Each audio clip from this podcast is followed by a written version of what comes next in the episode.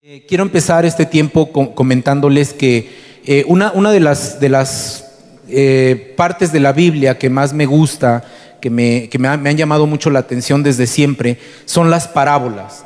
las parábolas de, que, que Jesús utilizaba cuando estaba en este tiempo son eh, parábolas que tienen mucha enseñanza y Dios hablaba, o, nuestro Señor hablaba mucho a través de cada una de ellas. Cada, cada una de las parábolas que nosotros tenemos en la palabra nos puede enseñar multitud de cosas. Hay una enseñanza muy grande, entonces todas las parábolas a mí me atraen. He predicado varias veces acerca de parábolas y hoy quiero predicarte, eh, compartirte acerca de una de ellas que hablan precisamente de lo que oraba ahorita, del arrepentimiento, de lo que es también la confesión, pero sobre todo el perdón de Dios. Es una parábola muy padre que vamos a ir desglosando eh, en, este tiempo. Y cuando yo estudiaba para preparar este tema, eh, puedo decirles que hay una preocupación importante en el pueblo de Dios acerca de muchas personas que siendo cristianos o que se llaman ser cristianos, todavía están en pecado. Caminan en pecado, viven en pecado y eso es preocupante para la iglesia de Dios. Porque mira, hay gente en apariencia que viene a la iglesia con una apariencia de santos, ¿no? pero realmente su vida está llena de pecado. Aparentan una santidad, pueden venir delante de la presencia de Dios, levantar sus manos, pero realmente no hay sinceridad en sus corazones, hay pecado en sus corazones. Hay muchos cristianos, muchos no solamente en mundo de fe, porque no podría decir que no pasa aquí, porque también aquí los hay. Y hay una preocupación muy grande porque en todos lados en donde hay cristianos, hay cristianos que andan en pecado. Hay pecados como la hipocresía, como la doble moral, como la falta de integridad, hay ira, hay contienda, hay eh, pornografía, infidelidad, hay incredulidad, porque pudiéramos decir, yo hermano no ando en ese tipo de pecados, ¿no? yo ya soy cristiano, le entregué mi vida a Jesús, pero cuando te preguntan, oye, los problemas en los que estás, eh, ¿confías en Dios? Y muchas veces podemos decir, pues sí confío, pero como que se está tardando Dios en contestar, entonces hay incredulidad en nuestras vidas, no creemos que Dios pueda hacer las cosas. En los jóvenes hay falta de identidad, eh, mucha gente vive eh, con falta de integridad, no son íntegros en lo que hacen. Hay gente que es cristiana que eh, peca por debajo del agua, como dicen, para no ver o para no mostrar que hay pecado en sus vidas, actúan de una manera diferente y unas infinidad de cosas que pasan en la vida de los cristianos y eso es preocupante, hermano. Eso es preocupante porque nosotros como hijos de Dios deberíamos de ser esos testigos de Jesús que pudiéramos caminar en integridad y que no hubiera mancha en los hijos de Dios y entonces los demás pudieran buscar o quisieran buscar lo que Dios tiene para ellos como lo tiene para nosotros. Desafortunadamente la palabra lo menciona, pero dice la palabra, en, varias ocasiones encontramos esa, eh, eh, cosas similares, pero una que me llamó la atención es que dice que la maldad en los últimos tiempos se iba a multiplicar. ¿Y cuántos saben que la maldad se ha multiplicado en los últimos tiempos? La maldad está a todo lo que da, ¿verdad? Pero esa maldad no se debería de replicar en los hijos de Dios que permanecen firmes. Sin embargo, dice la palabra que el amor de muchos se va a enfriar. Y cuando el amor de los hijos de Dios se enfría, cuando no tenemos ese amor hacia Dios, entonces lo que pasa en nuestras vidas es que lleva a pecar sin remordimiento. Cuando ya no hay ese amor hacia Dios, cuando tú ya no tienes ese amor hacia Dios, ese primer amor que tú tenías cuando conociste de Él, cuando supiste que Él te vino a salvar, que te dio libertad, que perdonó tus pecados, cuando tú pierdes ese amor, entonces empiezas a fallarle a Dios. Empiezas a fallarle y entonces le fallas y pecas consciente y muchas veces inconscientemente. Entonces nosotros por la misericordia y por la gracia de Dios, nos permite que en cierto momento de nuestra vida, en cierta parte de nuestra vida, podamos dar un cambio a nuestra, a nuestra forma de vivir. Porque sabes, Dios te da una nueva oportunidad de dejar esa vida de pecado. No importa cuál sea el pecado que tú tienes, dejarlo a un lado. Pero hay algunas cosas que tenemos que hacer nosotros como hijos de Dios para poder recibir ese perdón de pecados. Cristo ya lo hizo en la cruz del Calvario, Jesús ya lo hizo en tu vida, en la mía y en todos los que se dicen ser hijos de Dios, los que han recibido a Jesús como su Señor y su Salvador. Por eso me llamaba mucho la atención esta parábola, porque lo que vamos a estudiar es precisamente el valor de una oración y una confesión humilde delante de Dios. Una oración y una confesión humilde delante de Dios. Eso significa que vienes delante de su presencia con un corazón sincero y arrepentido. No importa lo que haya, lo que haya pasado o lo que hayas cometido, Dios te puede perdonar. Dios puede perdonar cualquier pecado. Cuando nosotros venimos con una oración, con una confesión humilde, arrepentidos, con un corazón sincero, lo que viene para nosotros en nuestra vida como recompensa es precisamente la justificación delante de Dios por el sacrificio de Jesús. Entonces, mira, esta parábola es bien interesante y seguramente la has escuchado muchas veces, yo la había escuchado muchas veces, pero no le había puesto tanta atención a ciertos detalles de los que habla la parábola. Y quiero que me acompañes, por favor, al libro de Lucas, en el libro de Lucas capítulo 18 está la parábola que vamos a hablar en el versículo 9, a partir del versículo 9. Y eh, a lo mejor en tu Biblia viene el título, dice parábola del fariseo y del publicano. A ver si ya la tienes, me puedes decir amén. Vamos a, a leerla, vamos a desglosar esta parábola muy interesante que la hemos escuchado muchas veces, pero vamos a ver cuál es el sentido de esta parábola. Fíjate lo que dice la parábola.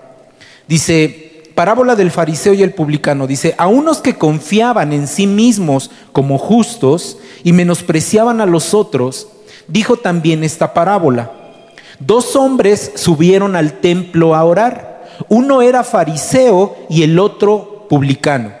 El fariseo, puesto en pie, oraba consigo mismo de esta manera. Dios, te doy gracias porque no soy como los otros hombres, ladrones, injustos, adúlteros ni aún como este publicano. Ayuno dos veces a la semana, doy diezmos de todo lo que gano. Mas el publicano, estando lejos, no quería ni aún alzar los ojos al cielo, sino que se golpeaba el pecho diciendo, Dios, sé propicio a mi pecador. Os digo que éste descendió a su casa justificado antes que el otro porque cualquiera que se enaltece será humillado y el que se humilla será enaltecido. Una parábola que hemos escuchado muchas veces, en donde se habla de dos hombres, un hombre que era un fariseo, es decir, alguien que conocía la escritura, que en teoría tenía que vivir la escritura, conocía la parte de la escritura, tenía conocimiento, eran de las personas que más conocimiento tenían en esa época. Y habla también de un publicano, ¿verdad? Y un publicano, es muy importante que nosotros entendamos la diferencia entre uno y otro, porque Jesús usa a este hombre de la parábola que es un cobrador de impuestos. Eso es lo que era un publicano. Era un cobrador de impuestos. Entonces, eh, era un cobrador de impuestos romano, ¿sí? Que probablemente era lo peor que había en esa época, lo peor que había. Y así se refiere el fariseo, ¿verdad? El fariseo, ¿qué es lo que dice? Dice, Dios, te doy gracias porque no soy como los otros hombres.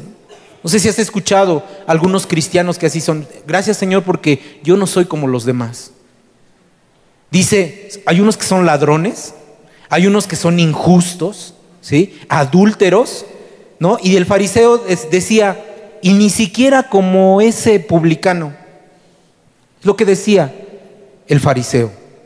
Porque el fariseo se creía ser justo delante de la presencia de Dios porque él conocía la palabra de Dios. Sin embargo, el hombre que es utilizado en esta parábola, el hombre que utiliza Jesús para esta parábola, nos muestra que una oración de corazón es aceptada delante de Dios y que ningún hombre puede presentarse por lo que es o pretende ser delante de Dios y ser aceptado por sí mismo. ¿Qué te quiero decir con esto, hermano?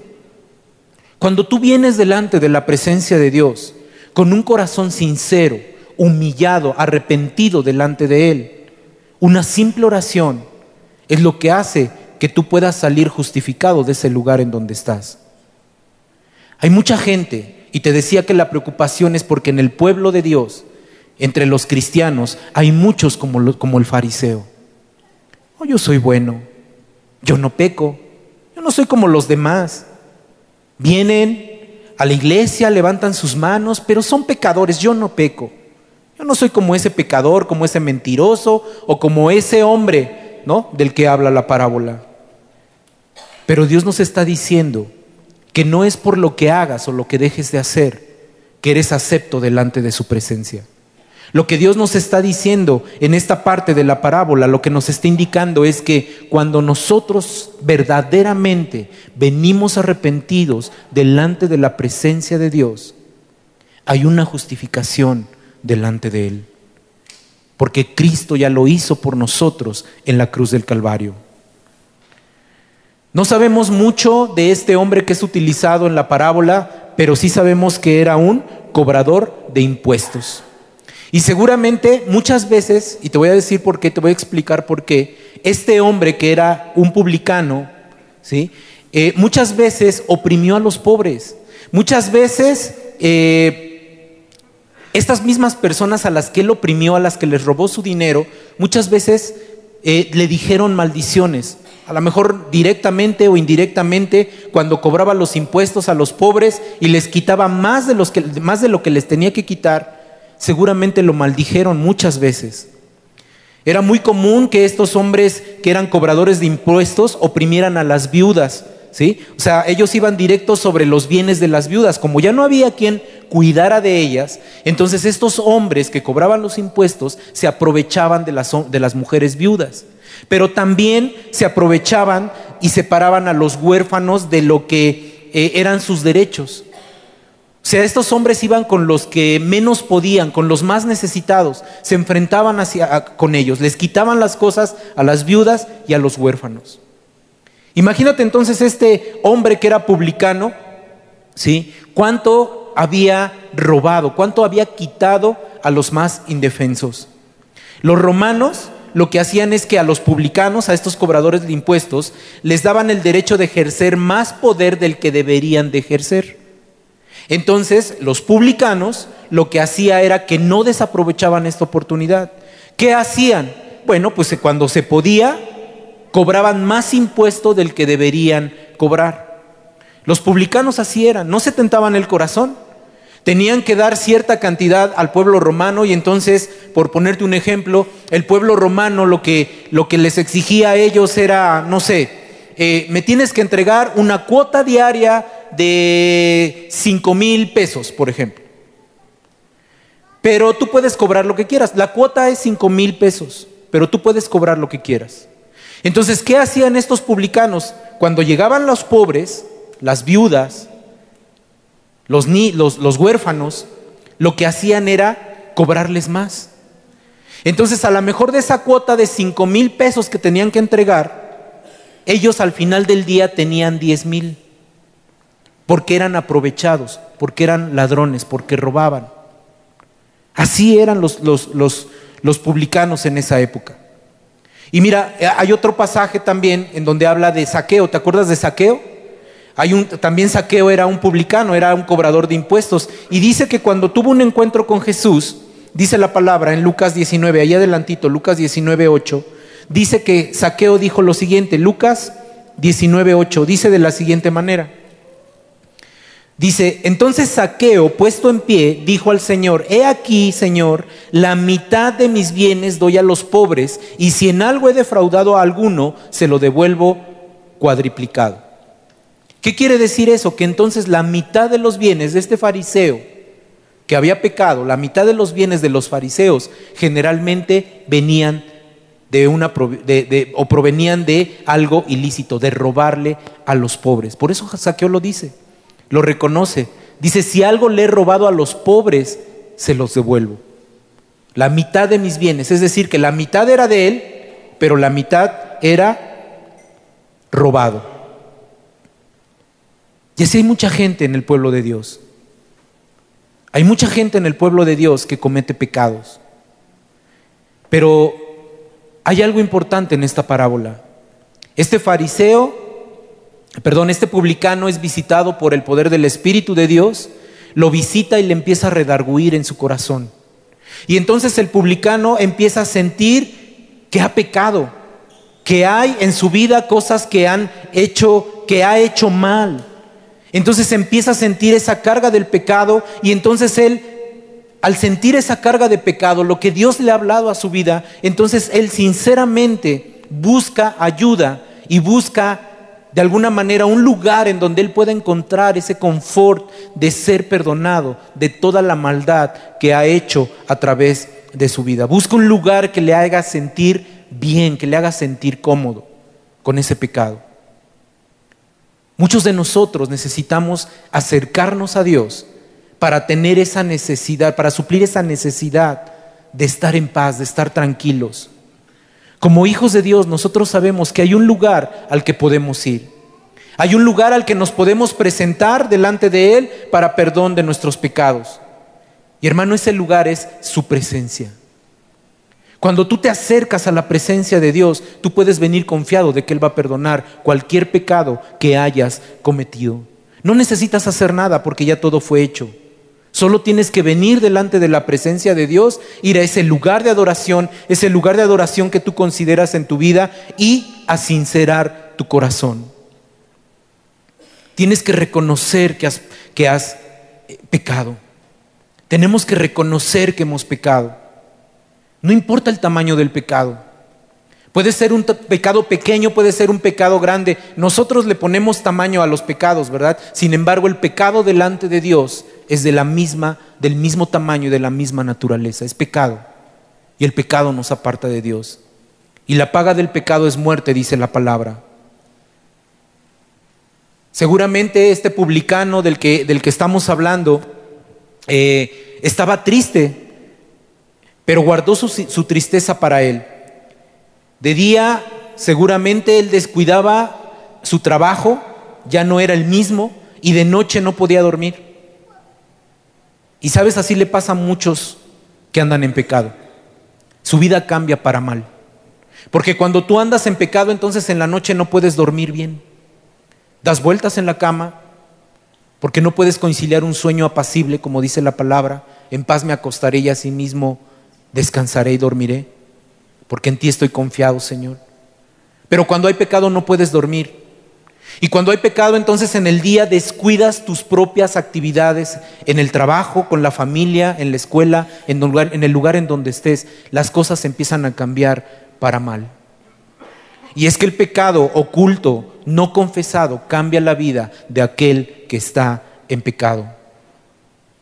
Pero nosotros tenemos que recordar, como este publicano, que podemos venir delante de la presencia de Dios y ser perdonados cuando nosotros traemos un corazón sincero delante de Él. Esta parábola nos habla tantas cosas como una de ellas que es que eh, el publicano tenía vergüenza de entrar a la casa de Dios, ¿verdad? O sea, no lo dice expresamente la palabra, pero vamos a, a entender lo que dice. Mira, el fariseo entró como si nada, se creía justo, creía que no había pecado. Entonces, ¿cómo llega el fariseo? Dice que llega con una apariencia de santo, ¿verdad? Y se va hasta el lugar más adelante, ¿sí? Se va al lugar hasta donde lo puedan ver los demás, porque él conoce de la palabra, porque él es santo, porque él no peca. Entonces él llega y se postra, perdón, él llega y se pasa hasta adelante, hasta donde no, nada más podían llegar los sacerdotes, y entonces él se pone a orar, ¿verdad? Y ya leímos lo que decía. Qué bueno que no soy como los demás. Imagínatelo aquí adelante, aquí enfrente, en el tiempo de oración. Y él viene entonces y se para aquí adelante y entonces levanta sus manos y empieza a decir, ah Señor, gracias porque yo no soy como estos que están aquí atrás de mí. Yo ayuno, ayuno todos los días. Es más, hoy vengo ayunando. ¿Se ve mi rostro cómo sufre? porque estoy ayunando. ¿Sí? Yo no soy como ellos. Pero entonces dice también la parábola que ya por allá atrás, dice que en lo más lejano estaba un publicano, una persona que está con su mirada puesta en el piso porque ni siquiera está levantando los ojos a Dios, no está como el, el fariseo con las manos levantadas diciendo, gracias porque no soy pecador, sino que está ahí humildemente, a lo mejor sentado, imagínate lo que está allá atrás, solito en la parte oscura del auditorio, y está ya sentado y está inclinado con su rostro, derramando lágrimas, no es capaz de levantar sus manos, no puede levantar sus manos, porque se siente indigno delante de la presencia de Dios.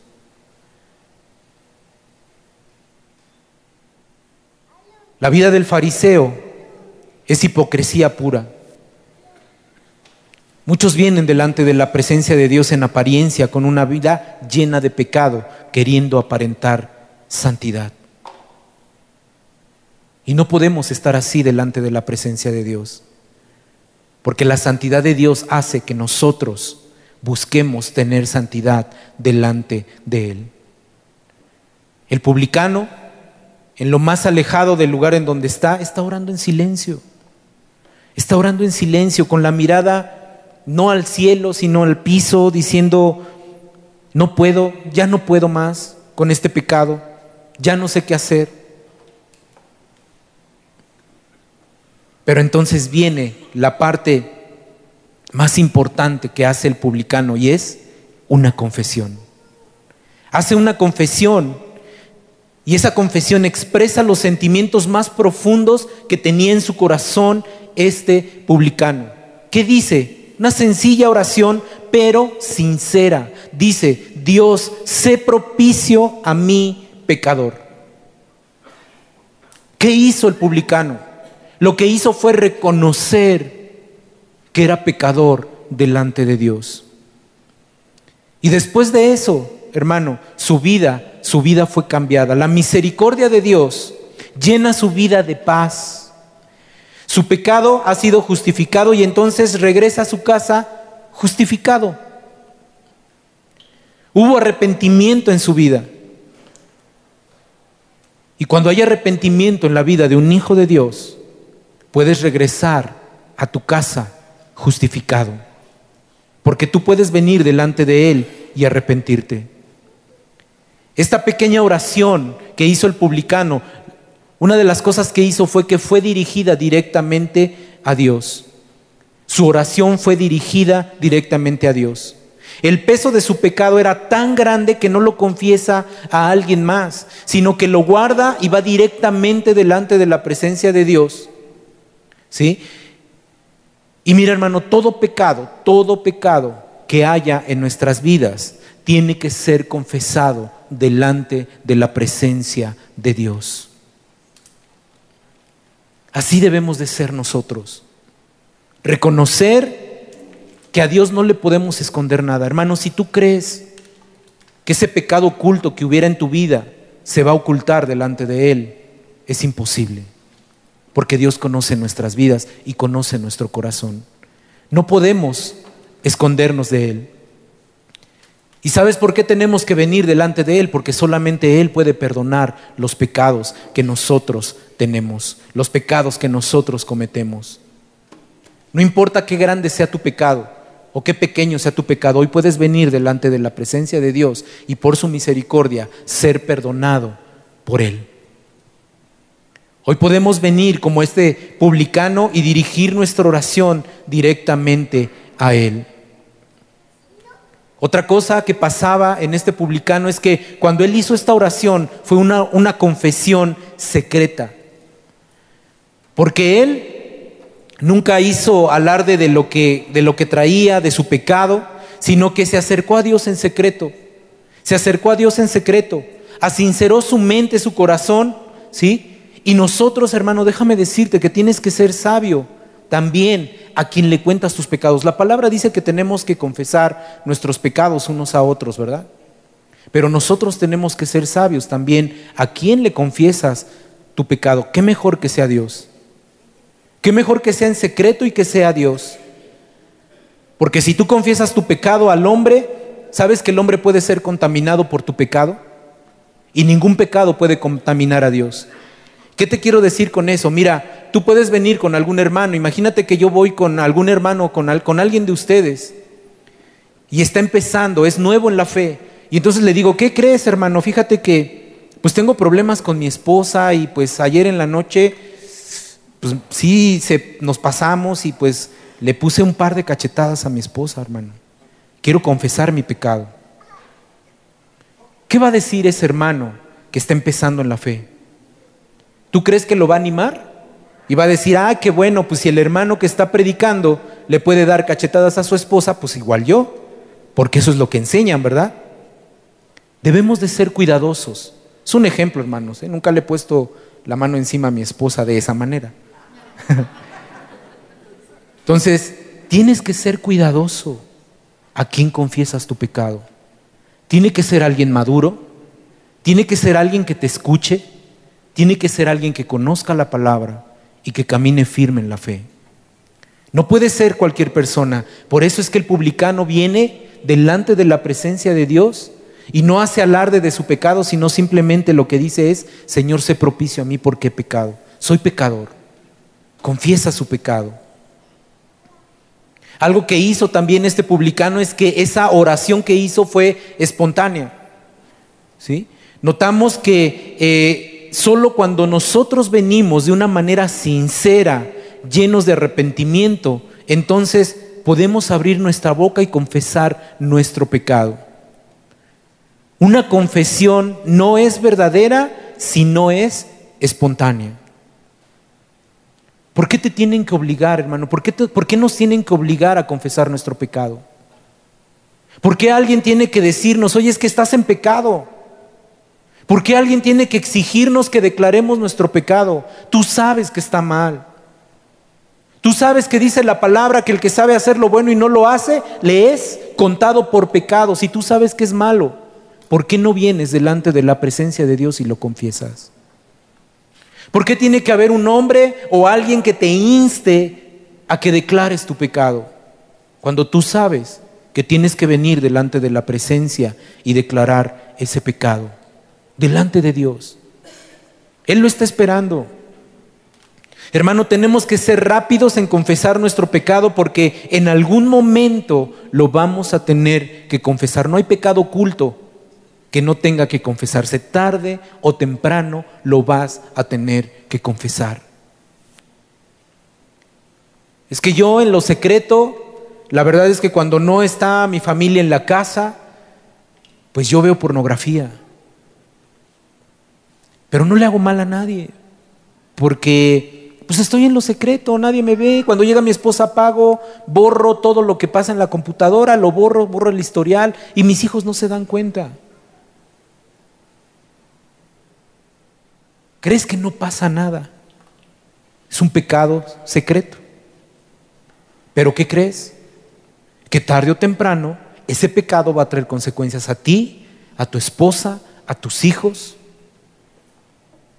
Y entonces no vas a poder dormir y va a haber consecuencias del pecado. No puedes tardarte en confesar tu pecado. Mira, más vale que si tienes un pecado oculto, vayas con alguien, ve delante de la presencia de Dios y confiesa tu pecado. Cuando vas sinceramente arrepentido, Él te va a perdonar. Él se va a perdonar. Nosotros debemos de reconocer cuando pecamos, inmediatamente decirle al Señor, Señor, perdóname porque he pecado delante de tu presencia. Acércate a Dios, confiesa tu pecado y Él no te va a hacer a un lado, al contrario, te va a justificar. Este publicano tuvo un acercamiento personal. Nos habla también la parábola, ¿no? Que eh, había gente en el templo, había gente, o sea, era un tiempo en el que iba mucha gente, se ofrecían sacrificios en, esa, en ese tiempo, entonces no iba solamente el publicano y el, y el fariseo, no había mucha gente más, como aquí la hay ahorita, había mucha gente a su alrededor, pero el publicano sabía que solamente él era pecador. Mira, a él no le importaba los que había a su alrededor. Él se consideraba el único pecador, por eso es que se fue hasta atrás. Porque a lo mejor dijo, yo no soy digno de sentarme entre los hermanos, porque yo soy pecador. Y yo no quiero contaminar a mis hermanos con mi pecado. Hermano, cuando vienes a la casa de Dios, no te debe de importar quién está a tu lado, si pecó o no pecó. Esa es una cosa entre tú y Dios. Si el que está a tu lado no quiere reconocer su pecado, allá él. Dios le tomará cuentas en su momento. Cuando nosotros venimos delante de la presencia de Dios, no nos debe importar si el que está a un lado, el que está atrás, el que está delante, pecó. Si yo pequé, yo vengo delante de Dios y le digo, Señor, perdóname. Perdóname porque he pecado. Si hay gente que está a mi lado y no ha pecado, gloria a Dios porque están caminando conforme a la palabra de Dios. Mira hermano, los demás no tienen nada que ver con nuestros pecados, porque el que peca es uno mismo. Ah, es que mi esposa me grita. Ay, ¿por eso le pegaste? Pues el pecado lo cometiste tú. Ella cometió su pecado, pero tú le contestaste. Ah, es que nada más me invitaron a hacer una tranza pequeñita. O sea, ni fue mucho, nada más fueron unos cuantos miles de pesos, pero no lo vuelvo a hacer. Tranza. Es un tranza, lo hiciste. Es un corrupto. Pero si nada más fueron 10 minutos de pornografía, ni siquiera fue tanto. Hay otros que se pasan media hora. Viste pornografía, pecaste. Así haya sido un minuto, pecaste. ¿Sí? Pero si nada más fue una mentirita blanca, ¿verdad? Porque catalogamos a las mentiras como blancas y supongo que obscuras, ¿no? Pues fue una mentiritita. ¿A quién puede afectar? Bueno, al rato ni siquiera te acuerdas de esa mentiritita porque tienes que meter una más grande y otra más grande y se va haciendo más grande el problema. Pecado hay en nuestra vida. No importa si el otro lo hizo o no. Tú has pecado, ven arrepentido delante de Dios. se acercó humilde y contristado. Mira hermano, te voy a decir algo. Dice, dice la palabra que él se encontraba allá atrás, ¿no? Sin querer levantar las manos, con la mirada hacia abajo. Y el arrepentimiento, hermano, cuando, cuando hay arrepentimiento en nuestras vidas, se quita toda altivez de nuestra vida. Toda altivez se quita. Porque cuando se anda en pecado, se tiene una altivez, hermano, se tiene una altivez. Pues a mí qué me vas a decir. Ahora resulta que muy santos todos, ¿no? Pues ¿a qué voy a la iglesia si allá van puros pecadores? Puros hipócritas van allá a la iglesia, ahí sí van y levantan sus manos. ¿Yo qué? Mejor sigo pecando, ni, ni le hago mal a nadie, ¿no? Hay altivez, hay egoísmo, cuando alguien anda en pecado, su vida cambia y se vuelve egoísta, se vuelve altivo, ya no quiere ir a la iglesia. O sea, ¿qué voy? ¿Para que me digan lo que tengo que hacer? Pero sabes, hermano, cuando tú reconoces que hay pecado en tu vida, entonces vemos como hombres altivos se vuelven como niños sinceros. Toda altivez se va. Porque cuando en un matrimonio hay problemas y el esposo trató mal a la esposa o viceversa, entonces cuando sigue el pecado, cuando está el pecado ahí y empieza a haber problemas y entonces el esposo le dice o la esposa le dice al esposo, ¿sabes qué? Vamos a divorciarnos, vamos a separarnos. Entonces, ¿qué pasa? Entonces sí se le baja la altivez, ¿verdad? Es que quiero salvar mi matrimonio. Ah, ahora sí. Lo, hacer, lo puedes hacer, porque vienes humilde delante de Dios. Tú puedes venir humilde delante de Dios. El publicano ni siquiera podía levantar sus ojos al cielo porque estaba en humildad delante de Dios. Estaba avergonzado porque sabía que le había fallado a Dios. Cuando nosotros tenemos pecado en nuestra vida, hermano, mira, tenemos que cambiar nuestra actitud. ¿Sabes qué? Reconocer que fallamos. Eso se llama humildad. Se llama humildad. Y el que es humillado será enaltecido y el que se, eh, el que se enaltece será humillado. No dejes que el pecado te venga a humillar. Más bien tú ven y dile al Señor, Señor, perdóname porque he pecado. Reconozco que he pecado. A Dios no le interesa que le des el detalle. Regreso al ejemplo que te había dado. ¿no? Señor, perdóname porque pues, pequé y le pegué a mi esposa, fueron tres cachetadas bien puestas y un pellizco que le alcancé a dar. Perdóname por eso, Señor. Le contesté y le dije esta y esta y esta grosería. Señor, perdóname. Mira, Dios no necesita esos detalles, porque Dios estuvo ahí. Dios nunca se fue. Dios estuvo ahí. Y lastimaste al Espíritu Santo cuando pecaste, cuando viste pornografía, cuando le fuiste infiel a tu esposa,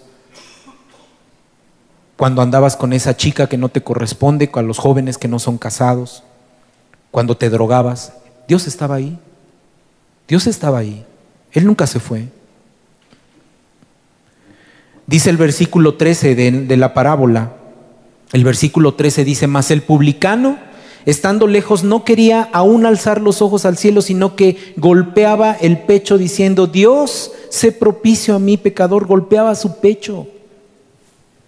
Y muchas veces hasta de broma lo hemos tomado, no, no es Señor, Señor, perdóname yo, Señor, ¿verdad? Lo, lo hemos a veces tomado como broma.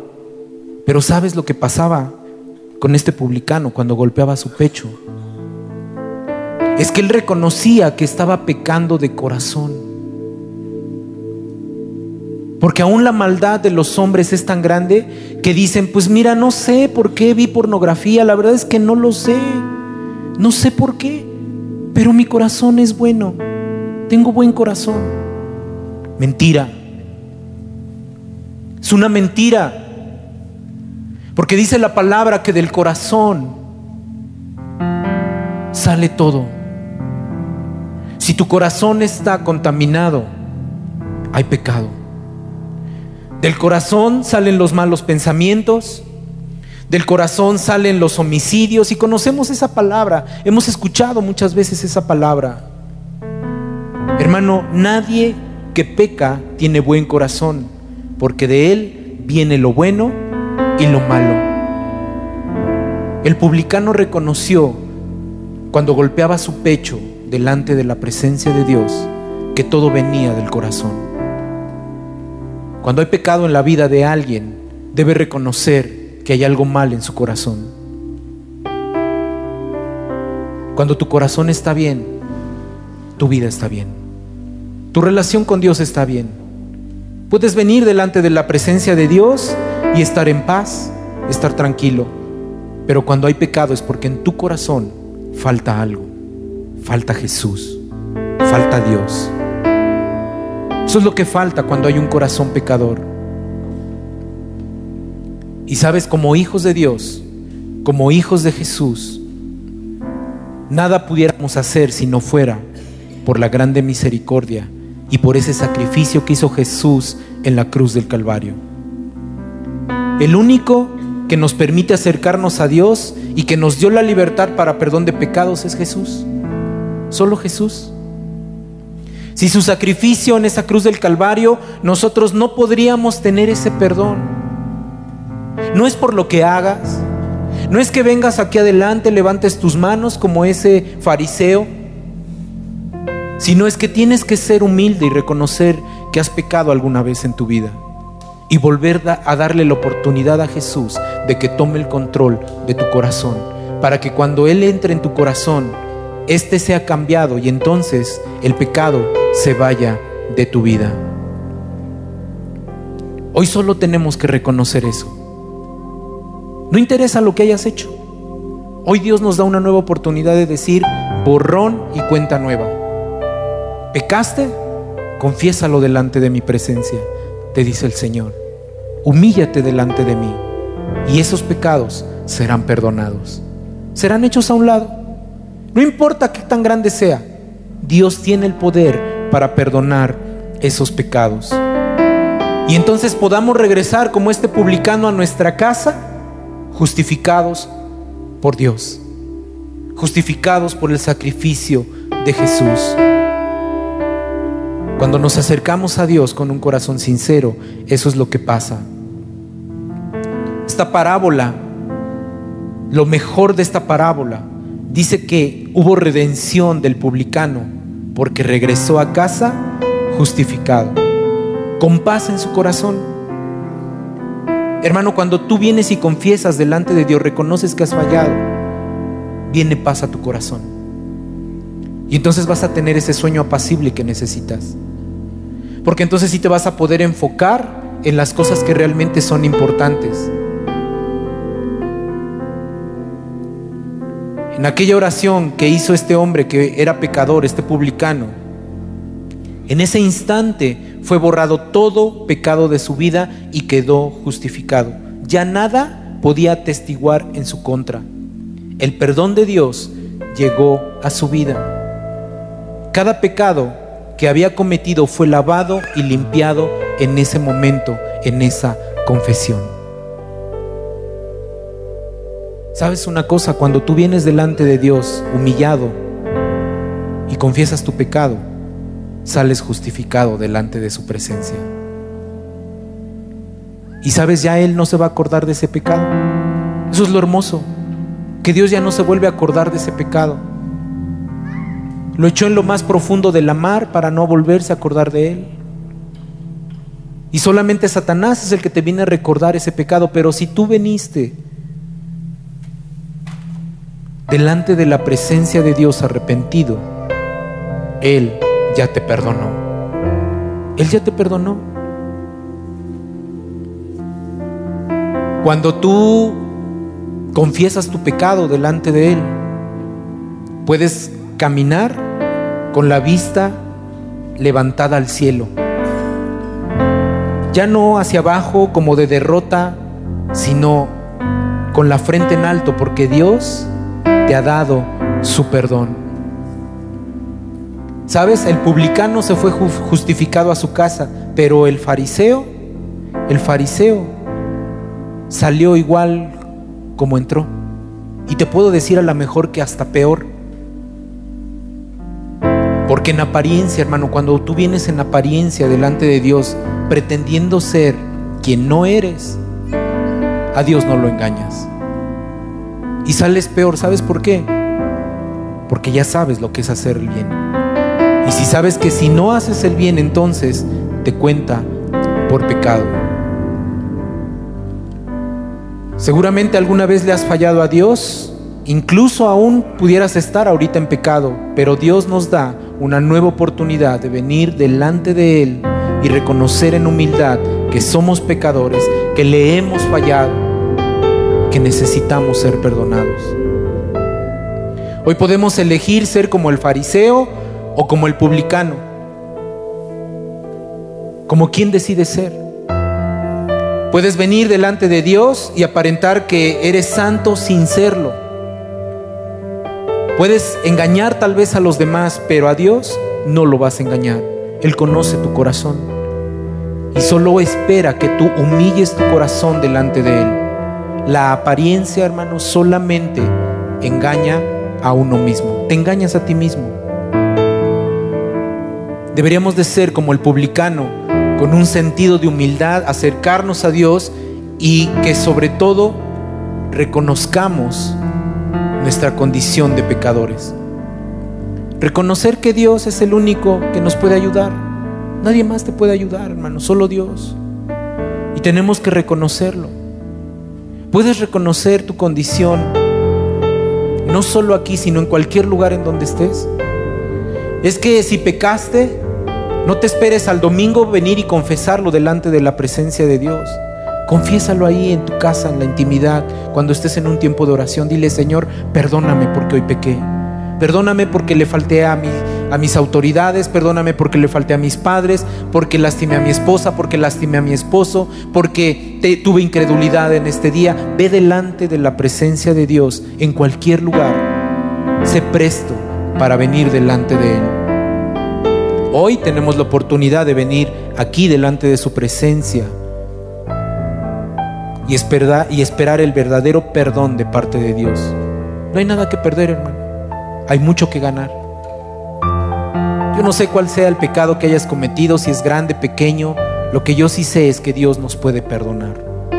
Porque yo no te podría decir aquí delante de ti, parado aquí, que no he pecado. Por supuesto.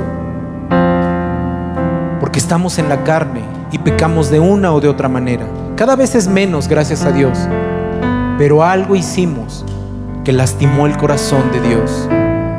Jesús está ahí Y cada vez que Él toma a su oveja y se la pone en los hombros, Jesús no va a descansar hasta que esa oveja, hasta que tú y yo estemos a salvo. Así que hoy tenemos esta nueva oportunidad de venir delante de la presencia de Dios y decirle, Señor, sé propicio a mi pecador. Te he fallado, pero sé que hay misericordia en ti y que a través del sacrificio de Jesús, hoy yo puedo ser justificado delante de ti y salir de este lugar con la frente en alto, diciendo, Señor, gracias por tu amor y tu misericordia. ¿Puedes hacerlo? ¿Puedes decirle al Señor esto? Si lo puedes hacer, ponte de pie para que terminemos y oremos. Y le digas al Señor que bendiga tu vida y perdone todo pecado que hay en ti. Si le fallaste, mira, Dios lo que quiere es que tú, tú, lo reconozcas y que vengas con ese corazón sincero. Así que ahí en tu lugar, con tus manos levantadas, que no te importe como el publicano quien está al lado, mira, si el de al lado no se pone a cuentas, ya se pondrá a cuentas algún día porque tendrá en su momento que confesar. Pero ahí tú en la intimidad con Dios, simplemente dile, perdóname Señor. Tú conoces mi vida, Padre, hoy venimos delante de ti, reconociendo que te hemos fallado, que hemos contristado a tu Espíritu Santo, que te hemos fallado, Señor, pecando a veces sin querer, Señor, porque muchas veces ni cuenta nos damos, Señor, que te estamos lastimando, que estamos pecando. Pero hoy venimos delante de ti, Señor, confiando en que tú tienes misericordia de los que vienen con un corazón sincero. Señor, tú conoces el corazón de cada uno de los que estamos en este lugar y te pedimos perdón, Señor. Tú conoces nuestras vidas, no hay nada oculto delante de tus ojos. Y venimos delante de ti, Señor arrepentidos, entregándote todo pecado delante de ti. Sabemos, Señor, que no te interesa el detalle, sino que reconozcamos en nuestro corazón y en nuestra mente que te hemos fallado. Perdónanos, Padre. Y hoy, Señor, sabiendo que tú nos perdonas, llevamos ese perdón en nuestras vidas y sabemos que salimos justificados de delante de tu presencia por la sangre de Cristo Jesús.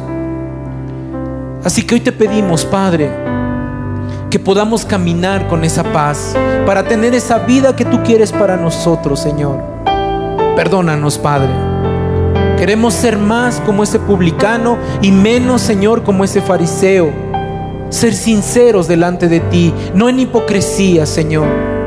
Queremos venir delante de ti, levantar manos santas, como dice tu palabra. Queremos ser santos porque tú eres santo, como dice tu palabra. Y sabemos que Jesús nos ayuda porque a través de su sangre, de su sacrificio, tú limpias todo pecado, que si fuere tan rojo como la grana, tú lo dejarás tan limpio como la nieve. Gracias Señor. Gracias te damos, Padre.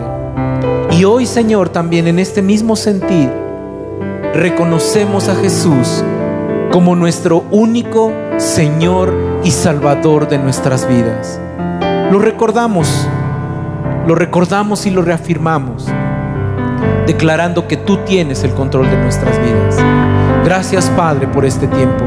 Te pido que bendigas la vida de cada uno de los que están en este lugar, de mis hermanos, de mis hermanas, que bendigas a sus familias, que tu rostro, Señor, se refleje en nuestros rostros, que tu gracia y tu favor nos acompañen lo que resta de esta semana que tu gracia y tu favor esté con nosotros y que tus ángeles nos guarden de todo mal. Que tu presencia, Señor, se manifieste en nuestras vidas. Gracias por este tiempo, Señor. Te bendecimos y te adoramos en el nombre poderoso de Jesús. Amén y amén.